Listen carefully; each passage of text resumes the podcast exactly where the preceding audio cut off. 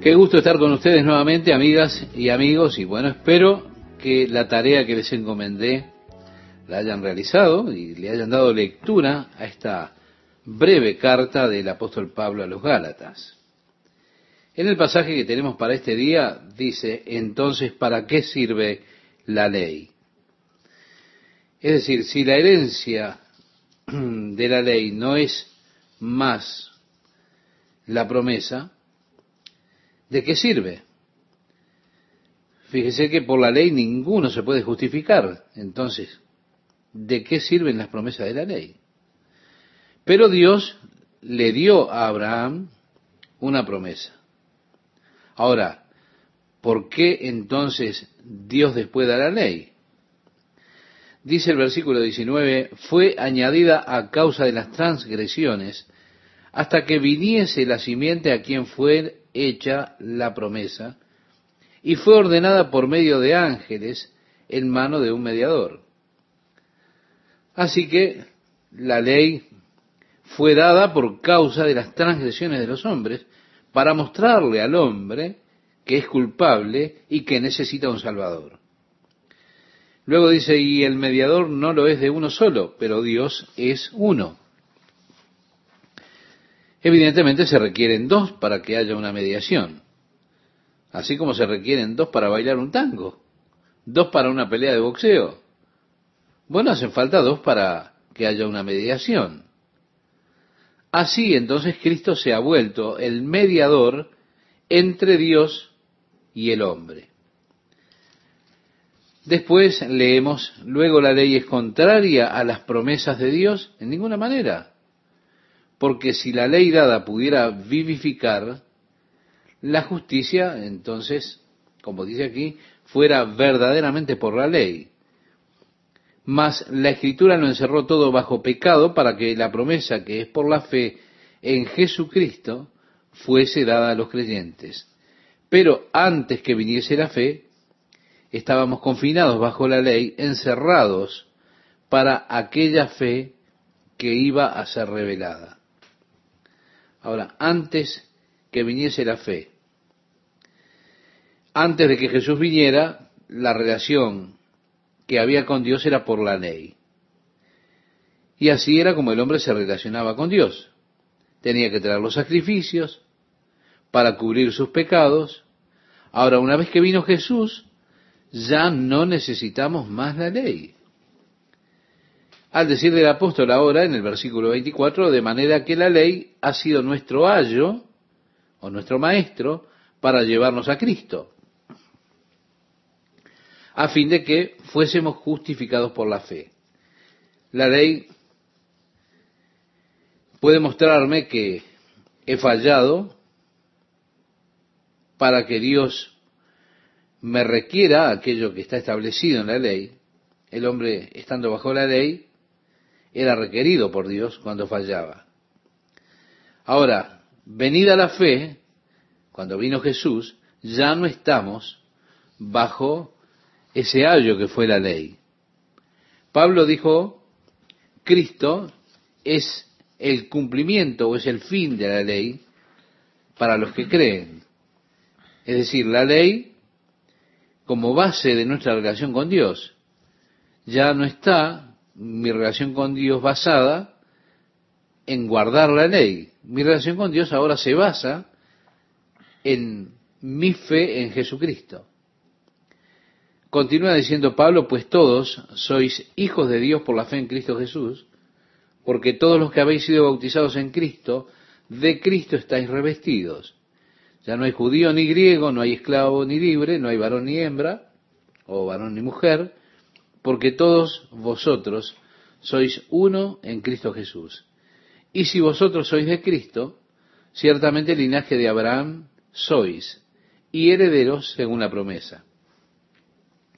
Vemos, oyentes, el mensaje aquí es que Jesús se ha vuelto el común denominador entre los hombres.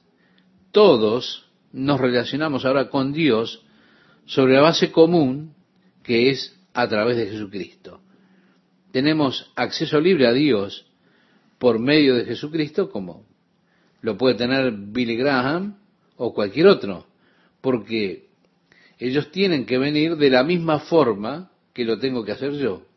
Y la única forma es a través de Jesucristo, a través de la fe en Él.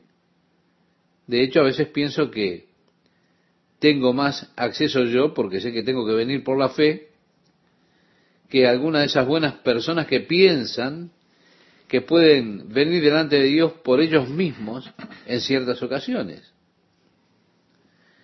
Pero yo sé que no puedo. Así que usted, como hijo de Dios, a través de la fe en Jesucristo, tiene acceso a Dios. Y esto no hace ninguna diferencia en cuanto a lo que es el trasfondo de cada uno.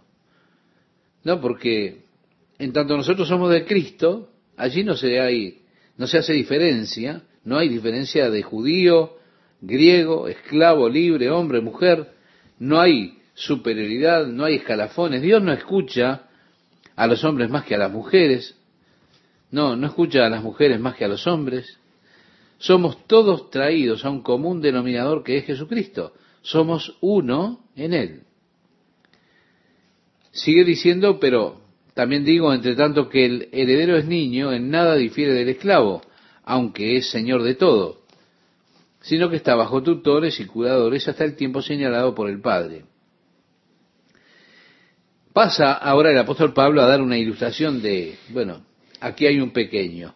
Él nació en la familia Rockefeller. Un día será heredero de la fortuna de los Rockefeller.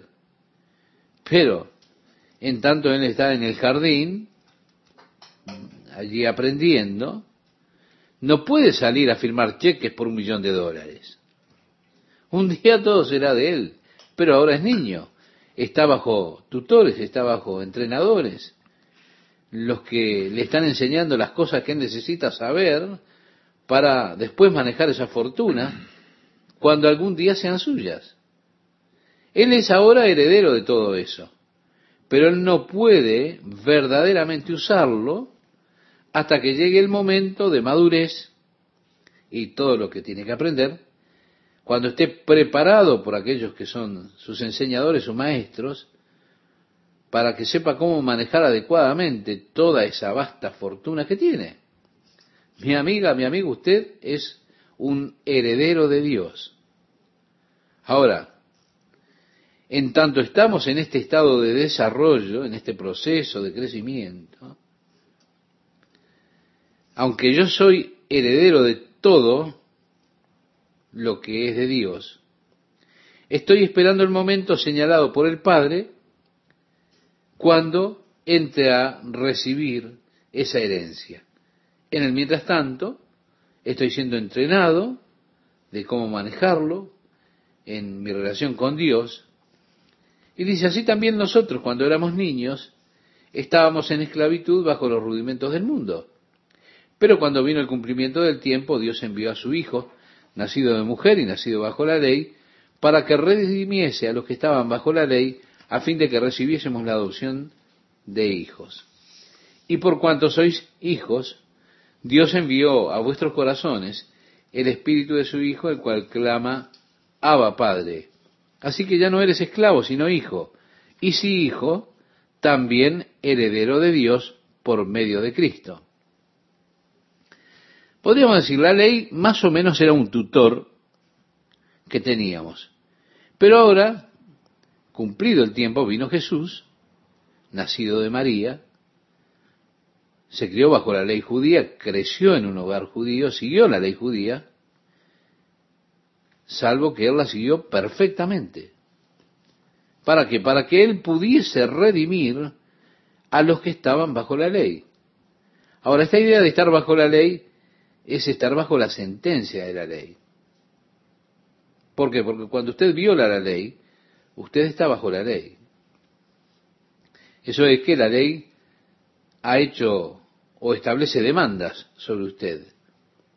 La demanda de la ley debe ser cumplida para que usted sea libre.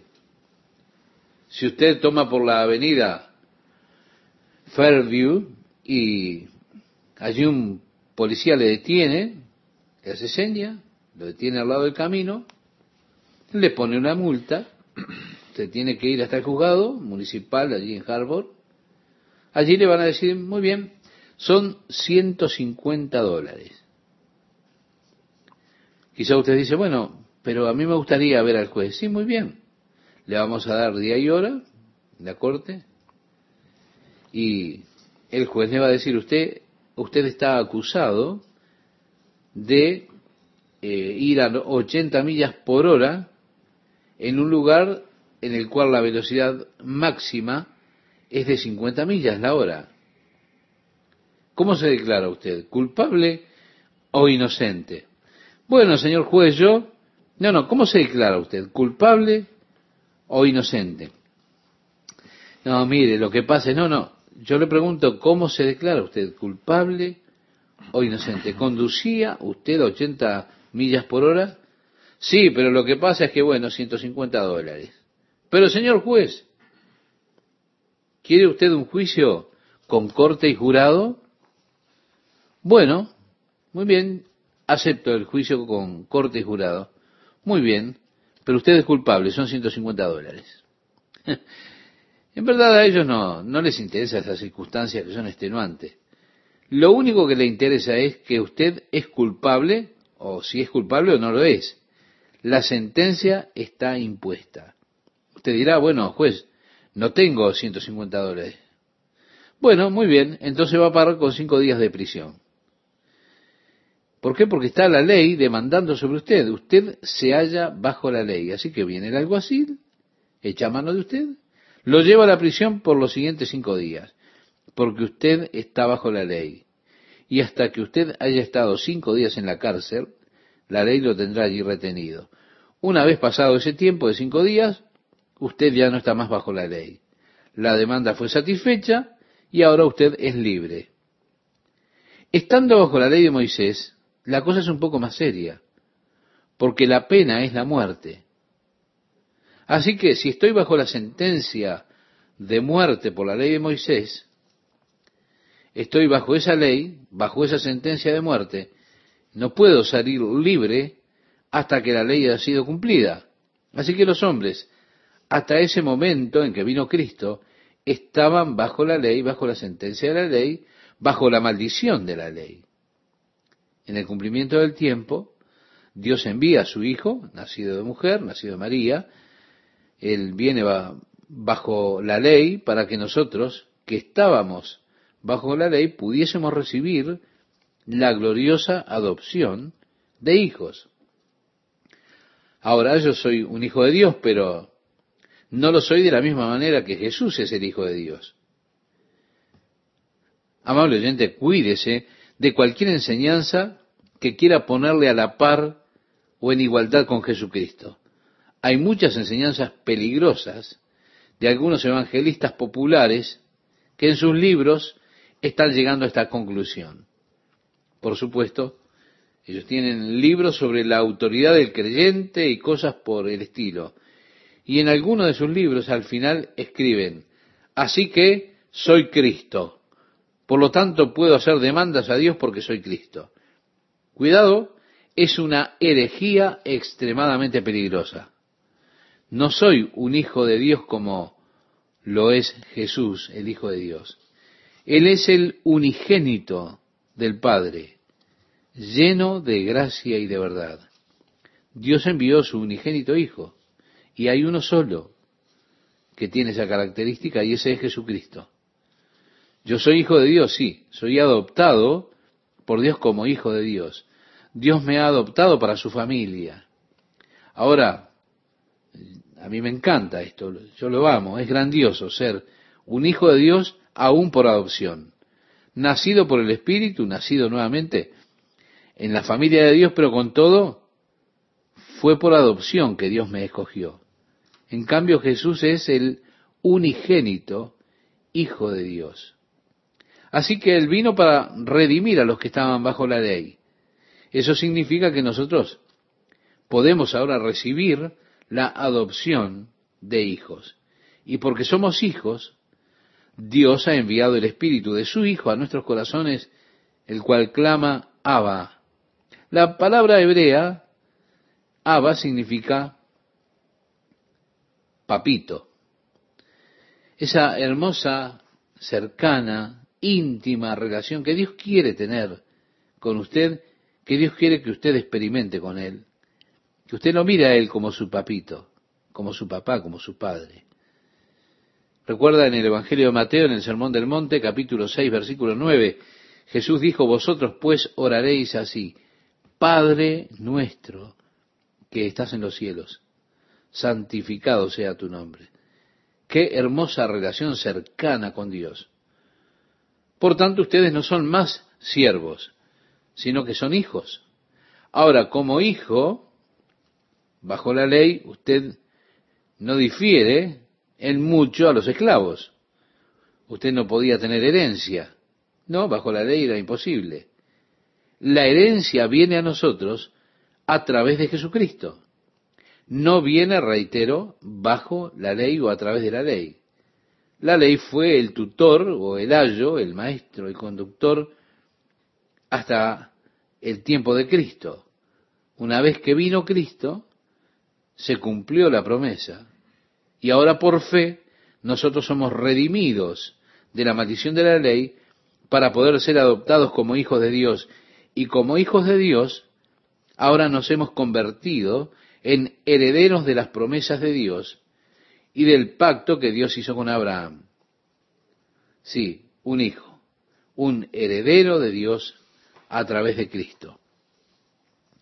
Ciertamente en otro tiempo, no conociendo a Dios, servíais a los que por naturaleza no son dioses, decía Pablo en el versículo 8. Mas ahora conociendo a Dios, o más bien siendo conocidos por Dios, ¿cómo es que os volvéis de nuevo a los débiles y pobres rudimentos a los cuales os queréis volver a esclavizar? Hay personas que verdaderamente no conocen a Dios. Con todo, tienen toda clase de ritos o ritualismos. Algunos se ponen máscaras grotescas, pintan sus cuerpos, danzan, andan blandiendo espadas y dan toda clase de giros, giros físicos que aseguran que haciendo eso pueden hacer que llueva. ¿Por qué? Porque hicieron la danza de la lluvia. Y entonces ahora los dioses enviarán la lluvia como resultado de todos esos encantamientos y maquinaciones que han realizado. Allí estarán luciendo sus atuendos de diferentes colores o en taparrabos o lo que sea.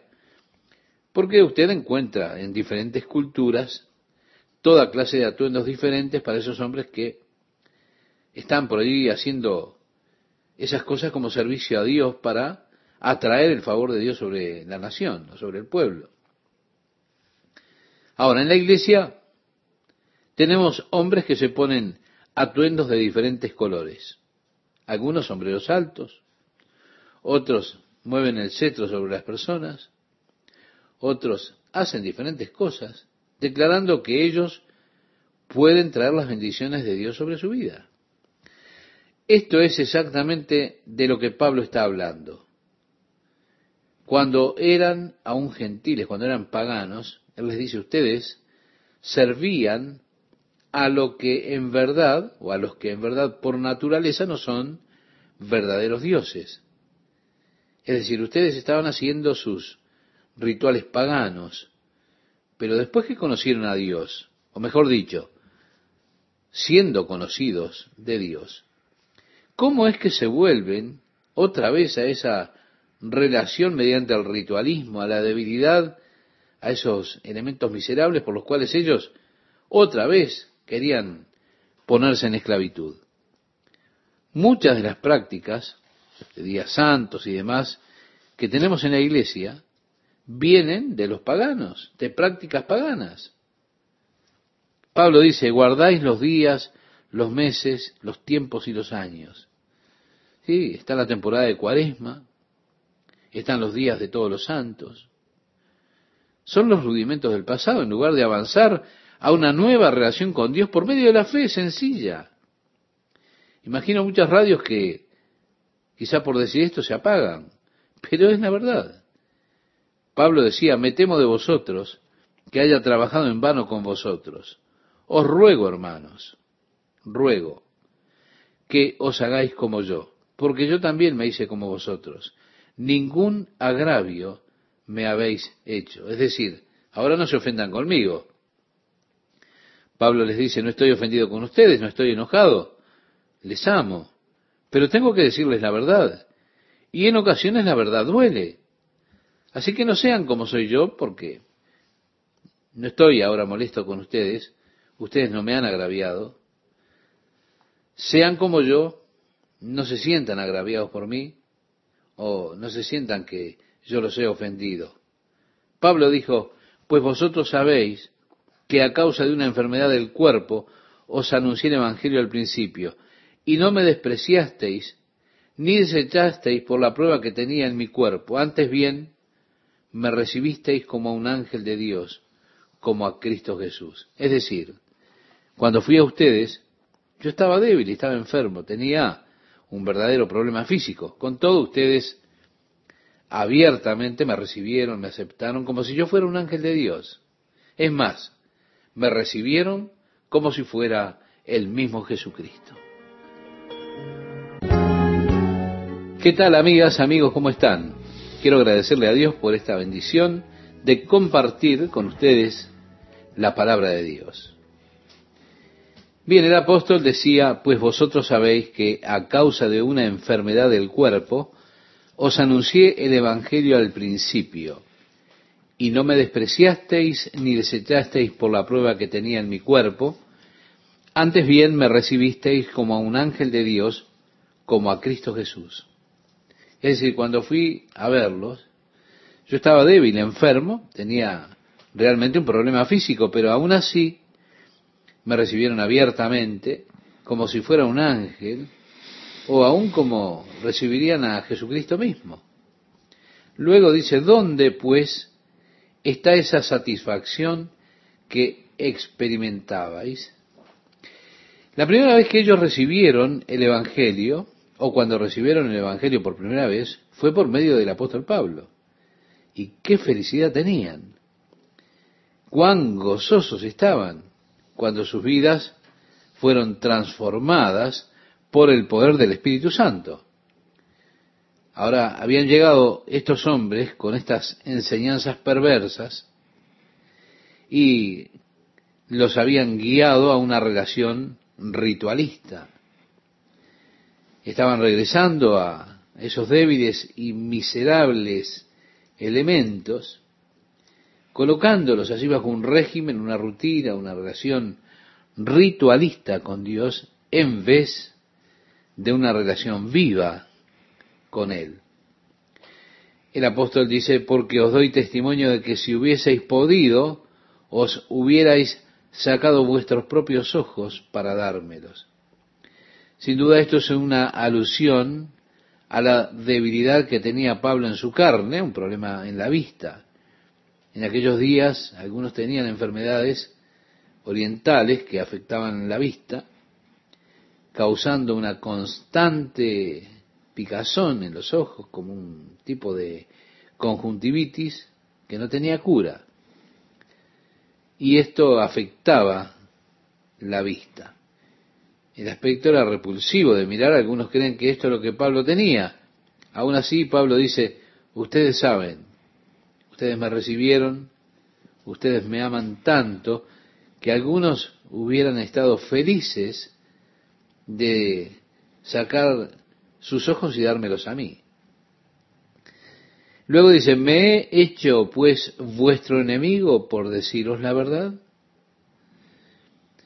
Algunas personas hacen que sea difícil realmente ser honestos y sinceros con ellos por la forma que reaccionan. Personas que se rebelan contra la verdad. Porque existen aquellas personas que no quieren oír la verdad. Que se conforman diciendo, estoy contento con la forma que tengo en cómo soy. Así que no me molestes. Con hechos, mi mente está ya adaptada, no quiero saber más nada. Es decir, no quiero saber la verdad. Mejor decirme que estoy bien. Decirme que soy bueno, que soy agradable. no me digas la verdad, no quiero escuchar la verdad. Y así están aquellos que se atan a un cierto sistema de relación con Dios. ¿Por qué? Y bueno, porque dicen, esta es la forma que lo hacían mis padres, y a mí me gusta que sea así. Eh, a mí lo único que me gusta hacer es, bueno, no hacer mucho, solamente sentarme allí y observar. Las personas se inquietan por la verdad. El apóstol Pablo dice, me he hecho pues vuestro enemigo por deciros la verdad. Tienen celo por vosotros. Sí, muchas de esas personas son extremadamente celosas cuando se ubican en esos lugares, cuando se presentan allí. Tienen celo por vosotros, pero no para bien, sino que quieren apartaros de nosotros, para que vosotros tengáis celo por ellos. Bueno, es mostrar celo en lo bueno siempre, dice Pablo, ¿no? Que es bueno eso. Lo dice ahora a continuación. Bueno es mostrar celo en lo bueno siempre, y no solamente cuando estoy presente con vosotros. Pero allí estaban esos hombres que tenían celo por ellos, pero lo sacaban de la relación correcta con Dios. ¿Para qué? Para que los pudieran sostener a ellos y tratando de sacar beneficio, todo lo demás. Por eso Pablo dice, hijitos míos, por quienes vuelvo a sufrir dolores de parto hasta que Cristo sea formado en vosotros. Esta es la respuesta del apóstol Pablo. Esa respuesta es una oración con dolores de parto. Oh, mis pequeños hijos, por quienes sufro dolores de parto hasta que Cristo sea formado en vosotros. Dice, quisiera estar con vosotros ahora mismo y cambiar de tono, pues estoy perplejo en cuanto a vosotros. Bien, escribir esto muchas veces es difícil porque evidentemente uno escribe, pero el otro no escucha el tono de la voz que se tiene cuando se habla. Muchas veces es la forma en que algo se dice lo que hace que uno interprete lo que está expresado. Y esta es la parte que podríamos decir eh, desafortunada en cuanto a la escritura, a lo que se escribe. Porque, inclusive con la Biblia, muchas veces nosotros la interpretamos mal, porque leemos la Biblia en un tono de voz que no necesariamente está puesto en ese lugar.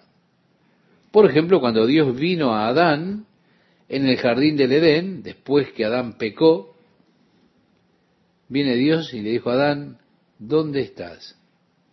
Ahora, ¿cuál fue el tono de la voz de Dios? Yo estoy seguro que algunas personas piensan que el tono de voz fue el de un oficial que viene para arrestarlo y meterlo a uno en la cárcel. Adán, ¿dónde estás? ¿Se da cuenta? Yo realmente creo que fue, si usted escuchara el tono de la voz, el sollozo de un padre con el corazón roto ante su hijo que metió la pata, permítame decírselo así. Adán, ¿dónde estás? En otras palabras, oh Adán, ¿qué has hecho? Y yo no escucho juicio y truenos sonando allí en la voz de Dios, yo lo que escucho es un corazón quebrantado en la voz de Dios. Por eso digo, muchas veces pienso que imaginamos a Dios como tronándonos en un juicio duro cuando en realidad Él nos está hablando con un corazón roto por causa de que hemos fallado. Y Él desea restaurarnos hijitos míos, por quienes vuelvo a sufrir dolores de parto hasta que Cristo sea formado en vosotros. Quisiera estar con vosotros ahora mismo y cambiar de tono, pues estoy perplejo en cuanto a vosotros, decía Pablo. Decidme, los que queréis estar bajo la ley, ¿no habéis oído la ley? En otras palabras, ¿realmente entienden lo que están haciendo? ¿Ustedes ¿Qué quieren? ¿Una relación legal con Dios? ¿Realmente comprenden lo que eso conlleva? ¿Saben lo que significa? Porque está escrito, decía Pablo, que Abraham tuvo dos hijos, uno de la esclava, otro de la libre. Pero el de la esclava nació según la carne, más el de la libre por la promesa, lo cual es una alegoría, pues estas mujeres son dos pactos. El uno proviene del monte Sinaí, el cual da hijos para esclavitud. Este es Agar. Porque Agar es el monte Sinaí en Arabia y corresponde a la Jerusalén actual. Es decir, todo el templo, la ley, todo el ritual en la relación con Dios a través de la ley, por medio del templo, sí, la Jerusalén que ahora está, junto con sus hijos, está en esclavitud. Mas la Jerusalén de arriba, la cual es madre de todos nosotros, es libre, porque está escrito, regocíjate, oh estéril, tú que no das a luz, prorrumpe en júbilo y clama, tú que no tienes dolores de parto, porque más son los hijos de la desolada que de la que tiene marido. Está citando aquí al profeta Isaías en el capítulo 54. Es una escritura que se refiere a Israel cuando Dios restaura nuevamente sobre Israel el favor nacional y la bendición. Cuando ellos entonces miren atrás, ellos verán que Dios ha traído muchos más hijos de las naciones gentiles que de Israel. El llanto, la vergüenza que habrá en ellos cuando se den cuenta que rechazaron al Mesías de Dios. Ellos verán cómo de entre los gentiles Dios ha traído estos millones para que creyeran en Él. Y así la estéril ha dado a luz más hijos que aquella que tiene esposo, que es la nación de Israel. Aquellos que son de la promesa, aquellos que son del Espíritu, contrastan con los que son de la carne. Y el apóstol utiliza esta alegoría de la línea de la carne, refiriéndose a Agar. Esa fue una conveniencia carnal de Sara y Abraham intentando ayudar los planes de Dios. Cuando Ismael tenía unos trece años, Abraham estaba sentado en la tienda y Dios dijo a Abraham, yo te daré un hijo. Abraham respondió, Señor, ojalá que Ismael viva delante de ti por siempre. En otras palabras, no me hagas esto, Dios. Está bien así como estamos. Ya tengo a Ismael, ya nos dimos por vencidos con Sara, entonces que sea Ismael, que sea Ismael el de la promesa. Dios dice, no, a través de Sara será tu descendencia, el hijo de la promesa. Es decir, uno era el hijo de la carne, o en la carne, el otro era el hijo de la promesa. Y allí presenta Pablo los dos pactos. La ley se relaciona con la carne, pero el pacto de Dios, de la promesa, o sea, de Jesucristo, se relaciona con el Espíritu. De esa forma, en nuestra relación con Dios, debemos tanto relacionarnos con Dios o a través de la ley o a través del Espíritu. A través de la ley o a través del Espíritu, reitero.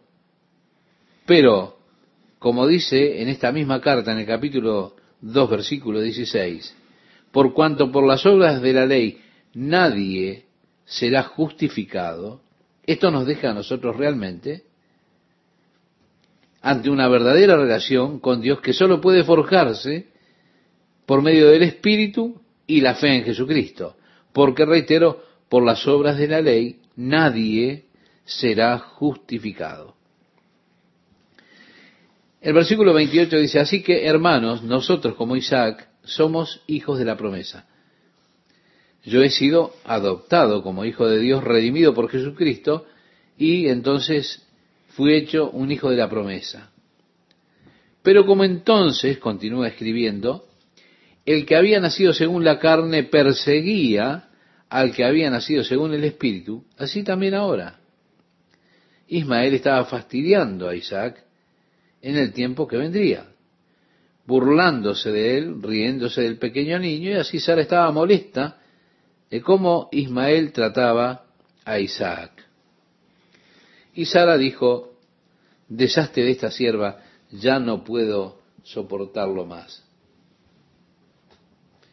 Abraham estaba dolido por esto porque amaba a Ismael, era su hijo.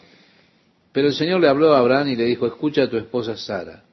Y así Abraham echó a la sierva y a su hijo. Mas, ¿qué dice la Escritura? Continúa explicando Pablo. Echa fuera a la esclava y a su hijo porque no heredará el hijo de la esclava con el hijo de la libre. De manera, hermanos, que no somos hijos de la esclava, sino de la libre. La esclava refiriéndose a la ley. El monte Sinaí no puede llevar la ley al hombre a una relación de bendición delante de Dios como un hombre justo. Todo lo que pueda dar al hombre la ley era maldición. Y es interesante, recuerda usted cuando los hijos de Israel entraron en la tierra prometida, guiados por Josué, ellos fueron a la tierra de Siquem, y allí representantes de seis tribus debían estar en el monte Gerizim y representantes de seis tribus sobre el monte Ebal. Aquellos que estaban sobre el monte Ebal estaban sobre el monte de la bendición, no dijeron nada, ¿por qué? Porque la ley no puede traer bendición. Pero aquellos que estaban sobre el monte Jericín, doce veces dice, maldito sea el hombre. Bueno, ellos reprocharon esto. Esto hizo eco en el valle de Siquén, donde estaba todo el pueblo. Y la ley lo único que podía traer era maldición, no podía traer redención y bendición. No podía llevar al hombre a la salvación, a la bendición de Dios. Es el Espíritu por medio de Jesucristo que puede llevarlo a usted a la bendición de Dios, a la salvación. Nosotros no somos hijos de la esclava. No nos relacionamos con Dios por medio de la ley de Moisés. No nos relacionamos con Dios por medio de nuestras obras o nuestra justicia. Nos relacionamos con Dios por medio de la promesa que Dios nos dio a nosotros, la cual es por fe. Y así creemos por fe y aceptamos por fe y entramos y recibimos entonces la bendición de Dios. Algo que la ley no puede hacer, porque no puede llevarme a la bendición de Dios. Pero mi fe en Jesucristo hace que yo abunde en la bendición de Dios. Esta enseñanza de Pablo a los Gálatas es importante porque todos nosotros parece que queremos mantener un concepto de recompensa para bien y castigo para el mal. Y así parece que es la vida, es la forma en que crecimos, la forma en que fuimos entrenados, tener un buen comportamiento por recompensa y el castigo por el mal comportamiento. Esto es todo, todo lo que he conocido o hemos conocido durante nuestra vida, pero en cuanto a la relación con Dios no es así. Es importante, cuando busco relacionarme con Dios, que yo descarte este concepto que he recibido desde la más temprana edad y que ahora me relacione con Dios por medio de la fe, creyendo las promesas de Dios, creyendo que Él me ama y me quiere bendecir. Y creer que Dios me bendice a pesar de lo que yo soy a pesar de lo que yo he hecho. Yo sé que no merezco que Dios me bendiga. Sé que no soy digno de las bendiciones de Dios. Sé que mis obras no sirven, no están a la altura de las bendiciones de Dios. Pero por la gracia de Dios puedo recibir las bendiciones de Dios que son hechas por medio de las promesas. Yo soy hijo de la mujer libre un hijo de la promesa. Desde que descubrí esto, nunca he cesado de recibir bendiciones de Dios sin medida. Esta semana pasada me encontré con un joven que había estado en Calvary Chapel cuando comenzamos la obra. Él pasó por algunas experiencias muy duras. Él se apartó de Dios, estaba lleno de amargura contra Dios. Por año no quería saber nada de Jesucristo, no quería saber nada con Dios estaba totalmente amargado. Yo tuve un funeral esta semana pasada, el funeral de su abuela, y allí estaba él. Se me acercó y me abrazó. Me dijo cuán feliz estaba que yo estuviera allí y cómo él había entregado nuevamente su vida a Jesucristo. Él dijo, ¿sabes lo que sucedió? Dios solo siguió bendiciéndome. Él dijo, en cualquier dirección que yo fuera, Dios me bendecía. Él continuó bendiciéndome tanto que me sobrepasó. Finalmente dije, Dios me rindo, es más de lo que puedo manejar. Tus bendiciones son maravillosas. Bueno, él dijo, yo esperaba que Él me echara, esperaba que Dios me eliminara. Pero me decía este joven, nunca lo hizo. Al contrario, continuó bendiciéndome. Y no pude con la bondad de Dios. Así que lo único que hice fue dedicar mi vida nuevamente a Él. Yo dije, las escrituras dicen, ¿no te das cuenta de que es la bondad de Dios que lleva al hombre al arrepentimiento? Oh, mi amigo, mi amiga, Dios es bueno. Nosotros somos hijos de la promesa. Dios quiere bendecirle a usted. ¿Por qué no se lo permite? Crea solamente que Él quiere bendecirlo. Confíe en que Dios lo bendice a usted. Amigas, amigos, ¿cómo están? Es un gusto saludarles nuevamente. Bien, todo el tema aquí es cómo establecemos nuestra justicia delante de Dios. ¿Podemos ser justos guardando la ley de Moisés? ¿O somos justos por mi sola fe o por nuestra sola fe en Jesucristo? El apóstol Pablo enseñó la justicia por medio de la fe. Ahora, siguieron al apóstol Pablo unos maestros judaizantes que vinieron con otro evangelio que no era un verdadero evangelio, porque ellos decían que era necesario circuncidarse y guardar la ley de Moisés para presentarse justo delante de Dios y ser salvo. El apóstol Pablo se pone contra esa enseñanza en su carta a los Gálatas, y ahora en el capítulo 5 dice, Estad pues firmes en la libertad con que Cristo nos hizo libres, y no estéis otra vez sujetos al yugo de esclavitud. En el capítulo 15 del libro de los Hechos, nos encontramos con este mismo asunto que se levantó allí en la iglesia de Antioquía, cuando algunos de los hermanos que habían venido de Jerusalén estaban fastidiando a los santos que pertenecían al pueblo gentil, que no eran del pueblo judío, y les decían, ustedes no pueden ser salvos a menos que se circunciden y guarden la ley de Moisés. Pablo y Bernabé y otros de Antioquía eh, llevaron a esos hermanos de regreso a Jerusalén porque habían venido con la pretensión de, tenemos la autoridad de la iglesia en Jerusalén para enseñarles estas cosas. Así que ellos se fueron a Jerusalén para establecer la verdad sobre este asunto. Y la iglesia tuvo allí eh, uno de los primeros concilios de iglesias congregados para establecer o dictaminar acerca de una disputa, acerca de un problema dentro de la iglesia.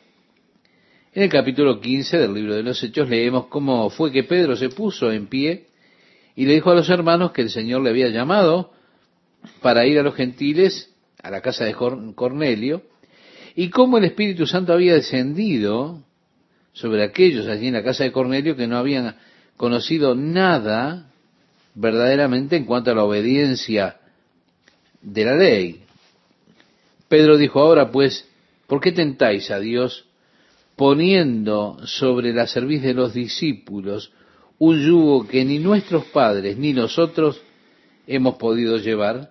Usted lo puede leer después, estimado oyente, en el capítulo 15, versículo 10, este pasaje.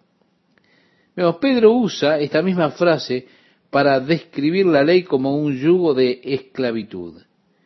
Y dijo, no hemos podido guardar la ley.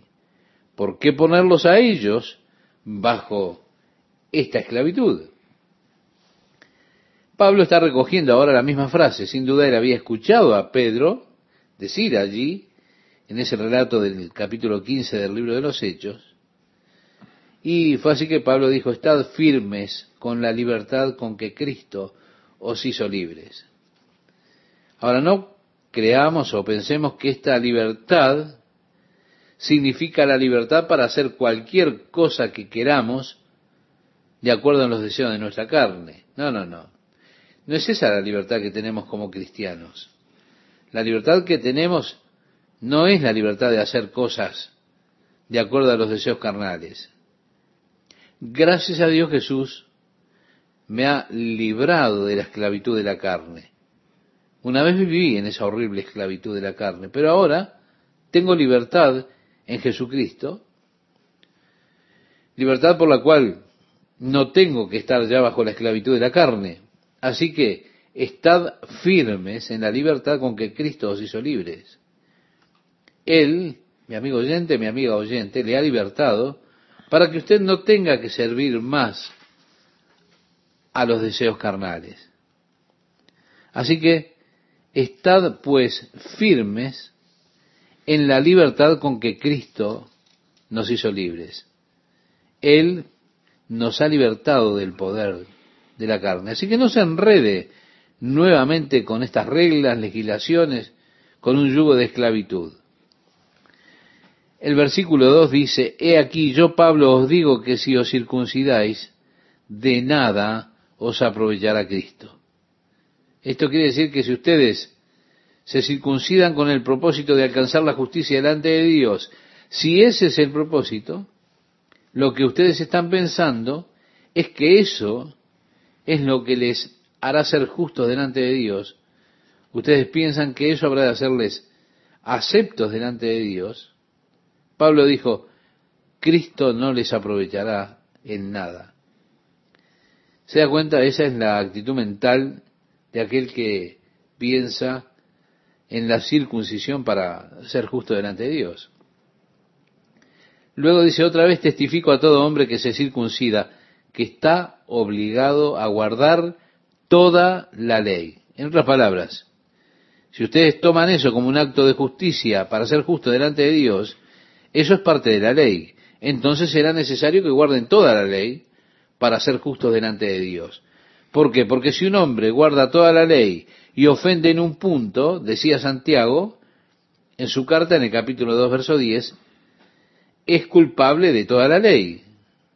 Así que, dice en el capítulo 3 de esta carta a los Gálatas del verso 10, porque todos los que dependen de las obras de la ley están bajo maldición, pues escrito está, maldito todo aquel que no permaneciere en todas las cosas escritas en el libro de la ley para hacerlas. Volviendo al capítulo 5, el verso 4 nos dice, de Cristo os desligasteis, los que por la ley os justificáis, o buscáis ser justificados, de la gracia habéis caído.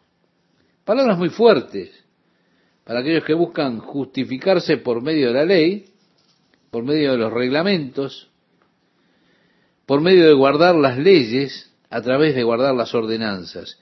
Si usted está buscando estar en justicia delante de Dios, entonces usted no está experimentando la gracia de Dios en su vida. Ahora, toda esta idea de ser justo delante de Dios para poder tener comunión con Dios es el tema. Dice, el apóstol Pablo le escribía a los Corintios su segunda carta en el capítulo 6, verso 14, no os unáis en yugo desigual con los incrédulos, porque ¿qué compañerismo tiene la justicia con la injusticia? ¿Y qué comunión la luz con las tinieblas? Entonces, decimos, ¿cómo puedo verdaderamente tener compañerismo o comunión con Dios si soy impío?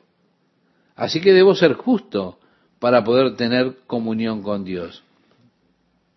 Bien, hay dos formas en que yo puedo ser justo. Puedo decir, bueno, estas son las reglas para vivir piadosamente. Hay que hacer esto, esto, esto, esto y esto otro. Usted no puede hacer esto, no puede hacer aquello, no puede hacer esto, no puede hacer lo otro.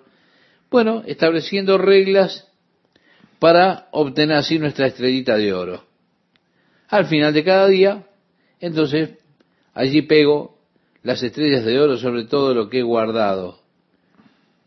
Pero si tuviese toda la página llena de estrellas y con todo hay un pequeño puntito por allí al cual no le puedo poner una estrellita, entonces no me sirve de nada todo el resto porque no soy justo, porque violé la ley en un punto, y si guardamos toda la ley y ofendemos en un punto, como hemos leído de Santiago en su carta, somos culpables de toda la ley.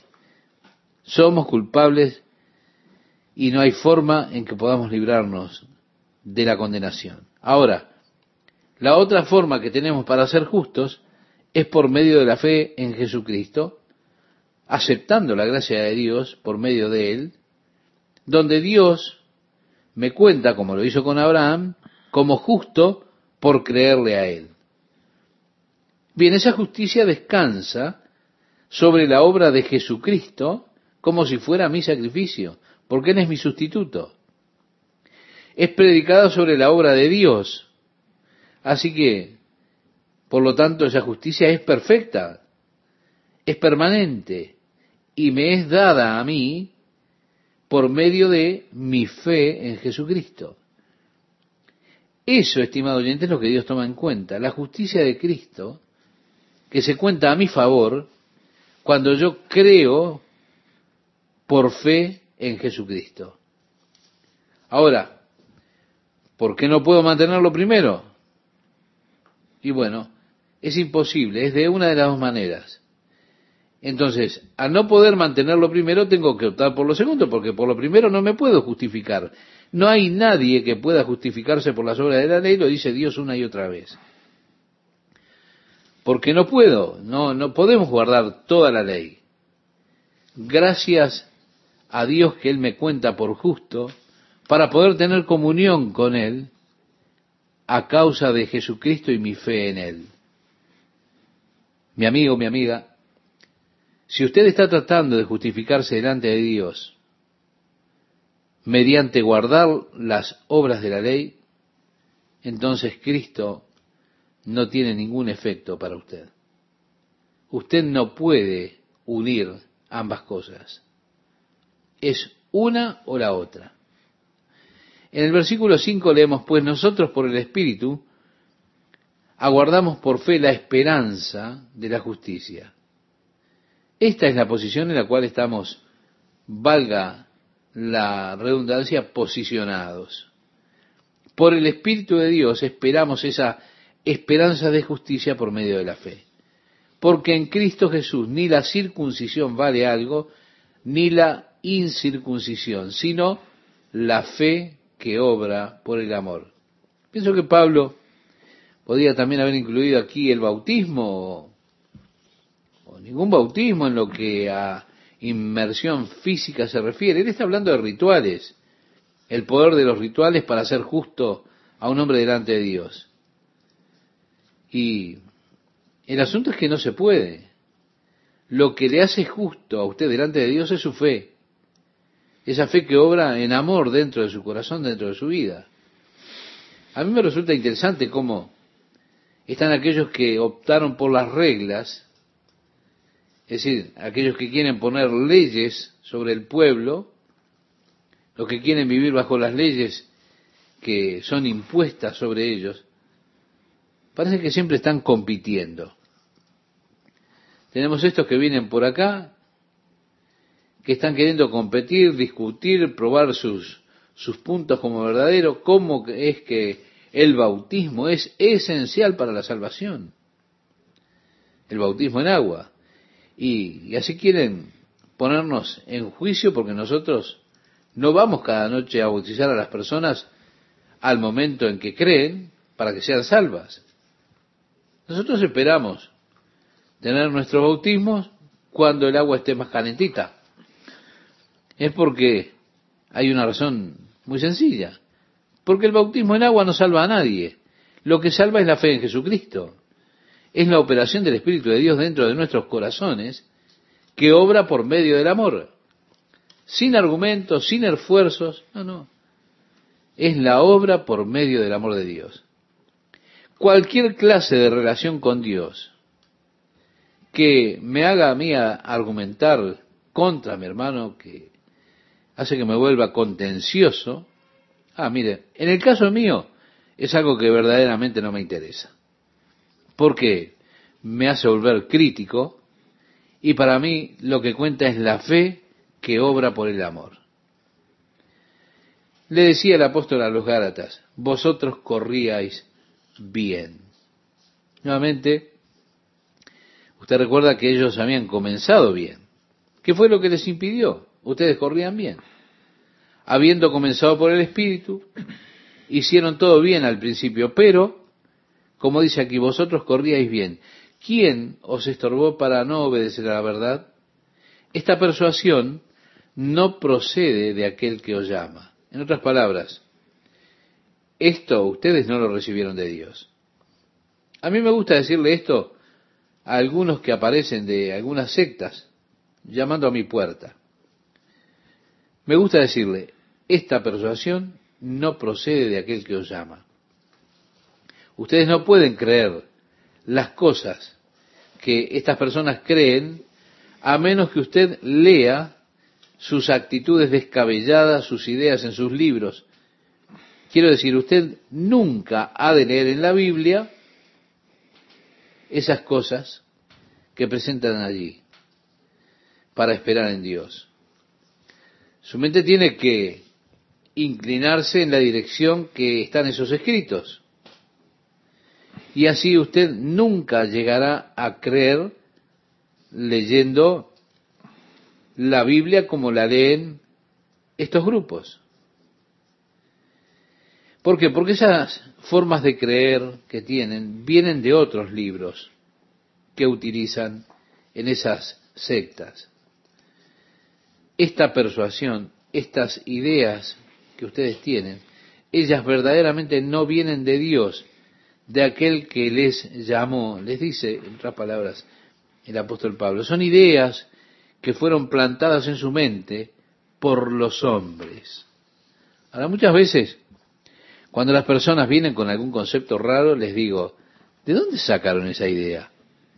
Algunas veces me mienten y dicen, oh, bueno, estaba, simplemente estaba esperando en Dios, leyendo la escritura, ah, y el Señor me mostró eso. Yo les digo, eso es una mentira. Aquí les mostraré esto a ustedes en este libro. ¿Han estado leyendo este libro? Bueno, sí, leemos ese libro, pero no, no, Dios me mostró esto. No, no, no. Esa persuasión no vino de aquel que os llama. Ustedes no estaban persuadidos a ser circuncidados porque Dios estaba hablándoles a su corazón y convenciéndoles de esto. Esos conceptos, esas herejías que aún se desarrollan dentro de la iglesia, son traídas por hombres y son pasadas así a los hombres. Ellas no vienen de parte de Dios al hombre, no, no, no. Están aquellos con la herejía arriana de la iglesia primitiva, la prosperidad de la doctrina gnóstica de la iglesia. Y allí están siempre, ¿eh? como avivándose una y otra vez. Usted puede encontrar estas personas haciendo plagio de otras personas que las han adoptado y eso va para atrás y más atrás y así. Pero no viene de parte de Dios. Es por eso por lo que le animo a leer solamente la Biblia. No estoy del todo preocupado acerca de cosas que usted pueda llegar a creer. A mí no me, digamos, no, no me alarma, no me afecta, no me preocupa lo que usted pueda llegar a creer si usted simplemente lee la Biblia. Porque yo pienso que usted no necesita nada más que la Biblia para conocer verdaderamente la verdad de Dios. Por eso, mi amigo, mi amiga, le animo solamente a leer su Biblia. Ahora, ¿por qué es que estos grupos sectarios no le dicen eso? Porque si usted hace eso, usted nunca llegará a las creencias que ellos tienen simplemente leyendo la Biblia. ¿Por qué estos grupos no les dicen, lea solo la Biblia. Eso es lo que quiero expresar. Por esa razón sencilla, que usted nunca llegará al cuerpo de credos o de creencias que tienen ellos leyendo solamente la Biblia. Así que, en el minuto que salga, casa por casa, vendiendo libros, diciendo ahora, para entender la Biblia ustedes necesitan leer mis libros. Tiene que acordarse de esto, esta persuasión no proviene de Dios, provienen de aquellos que escriben esos libros. Luego dice un poco de levadura leuda toda la masa. Usted abre la puerta por un pequeño error. Y eso se magnifica, porque ustedes al abrir la puerta al error, cuando ustedes son desafiados sobre la falla que tiene ese error, ustedes tendrán que desarrollar conceptos mayores para sostener ese error. Y van a ser tan grandes que los errores van a llegar al patio de al lado. Hay un grupo que se llamó Solo Jesús. Ellos creen que Jesús es el Padre, que Jesús es el Hijo y que Jesús es el Espíritu Santo. Así que se llaman solo Jesús. Son unitarios. Y son muy celosos de sus doctrinas, muy fervientes en las proclamaciones de fe. Bueno, tuve algunos que estaban determinados a que ellos iban a convertirme a su forma de pensar. Les escucharía una y otra y otra vez. Pero ¿sabe qué pasa, mi amigo? Yo no tengo la práctica de discutir las escrituras. Así que escucharía a estos sujetos, escuchaba, decía, bueno, esto es lo que las escrituras dicen. ¿Se dan cuenta? Cuando ellos citaban las escrituras, ellos pensaban, bueno, ahora lo convencimos. Lo vamos a cambiar a nuestra manera de pensar. Y comenzaron a decirle a algunas personas, bueno, Jack cree esto ahora. Así que tengo que salir y decirle, oigan, ustedes no me han convencido de nada. Yo no creo eso. Entonces ellos comenzaron a profetizar mi muerte y cosas por el estilo. Así que, os digo, hubo una voz del cielo que decía, este es mi Hijo amado, en quien tengo complacencia. ¿Qué era Jesús? ¿Un ventrílocuo? Cuando estaba en el jardín o cuando la cruz, Jesús clamó, Dios mío, Dios mío, ¿por qué me ha desamparado? ¿A quién estaba clamando? Ah, bueno, él dejó su divinidad de lado antes que muriese. Un poquito de levadura leuda toda la masa. Así que están allí trozando a Jesús y, y dijo, bueno, él es Dios aquí por un tiempo, pero él no fue Dios y el universo estaba sin Dios por un tiempo, lo que sea. ¿Se da cuenta? Eh, usted tiene que tomar la posición de que Jesús es el único. Él es Padre, es... Y tiene que defenderla contra todos los desafíos y así tiene que empezar a tomar posiciones que no son escriturales para defender la posición. Un poco de levadura leuda toda la masa. Al tiempo en que usted llegue, por supuesto, a esta experiencia, tiene que tener cuidado. Aunque pudiera ser un apartamento menor de la verdad, tenga cuidado permanezca en el camino. Sí, cuando estoy a bordo del 747 del Axe caminándome a Honolulu, el capitán dice, de repente, ahora gente, estamos teniendo un pequeño problema con nuestros instrumentos de navegación. Estamos un grado alejados, pero tenemos la esperanza de corregir esto en vuelo o algo por el estilo. Yo gritaría, abren las puertas, me quiero bajar. Si sus instrumentos de navegación fallan en un grado, usted tiene que tomar su rumbo. Y usted sale de camino a Hawái, al tiempo que haya ido esa distancia, usted habrá perdido Hawái por 200 o 300 millas. O al tiempo que usted llega a Santa Bárbara, usted no notará nada. Usted mira abajo y verá las islas Channel. Usted puede ver Santa Rosa, San Miguel, San Nicolás, me dicen, oiga, muy bien, estamos en camino. ¿Un grado? Usted solo se fue 100 millas de su lugar y ni lo notó. Pero usted continúa un grado fuera hacia el Pacífico y usted puede terminar en cualquier parte. Puede perder su destino por completo. Fue un grado nada más. Un poco de levadura leuda toda la masa.